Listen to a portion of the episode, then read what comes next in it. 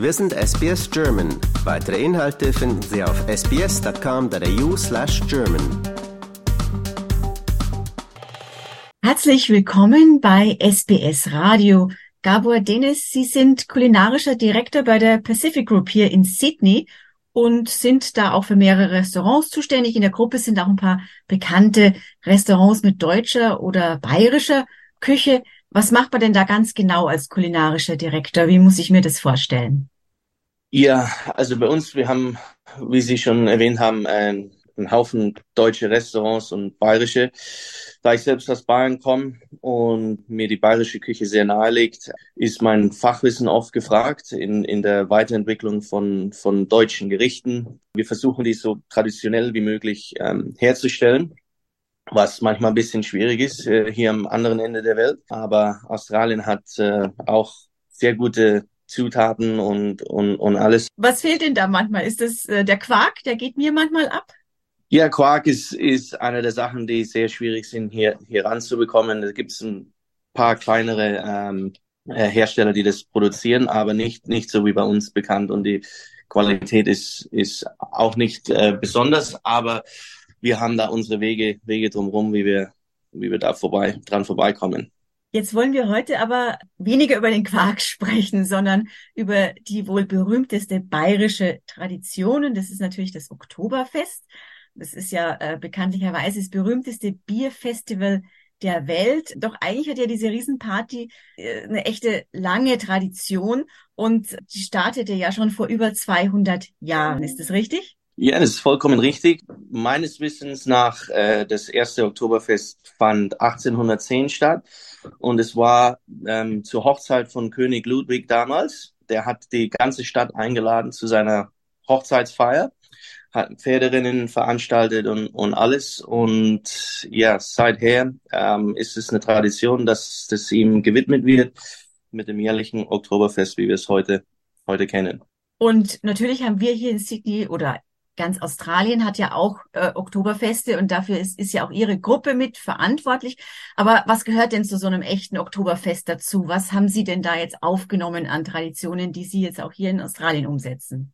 Also die wichtigste Tradition, sage ich mal, ist das Essen und Trinken, das Bier auf, auf jeden Fall.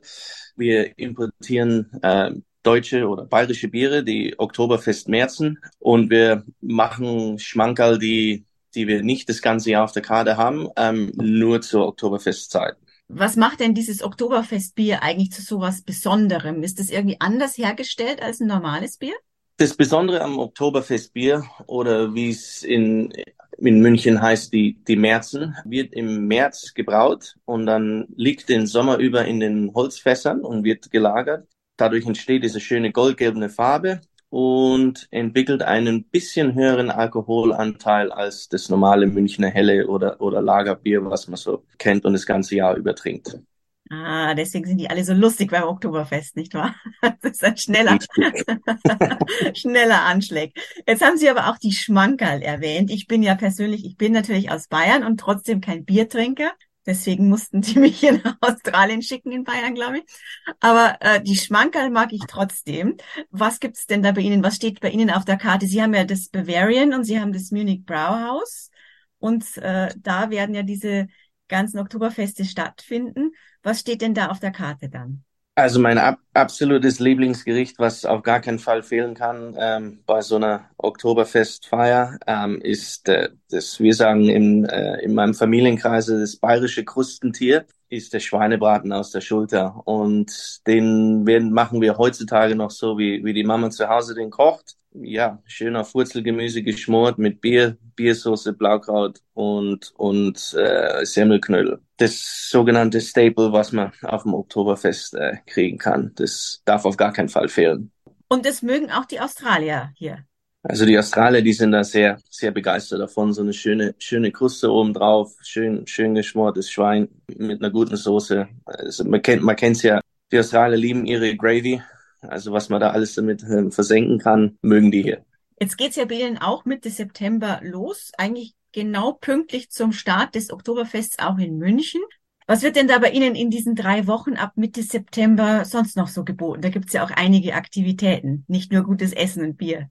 Also erst einmal starten wir los, so richtig traditionell wie in, wie in München, wo der Oberbürgermeister das erste Fass äh, anzapft, das Ozapflis, wie es heißt. Wir haben das, den Generalkonsul der deutschen Botschaft in Sydney eingeladen, der diese Zeremonie durchführen wird. Dann haben wir Live-Bands bei uns. Wir haben ähm, lustige Spiele, das Glockenläuten, Steine heben, Alphornblasen, Nagelhammern, ja, und, und viele andere Dinge, die, die wir bei uns so über die nächsten zwei Wochen so feiern werden.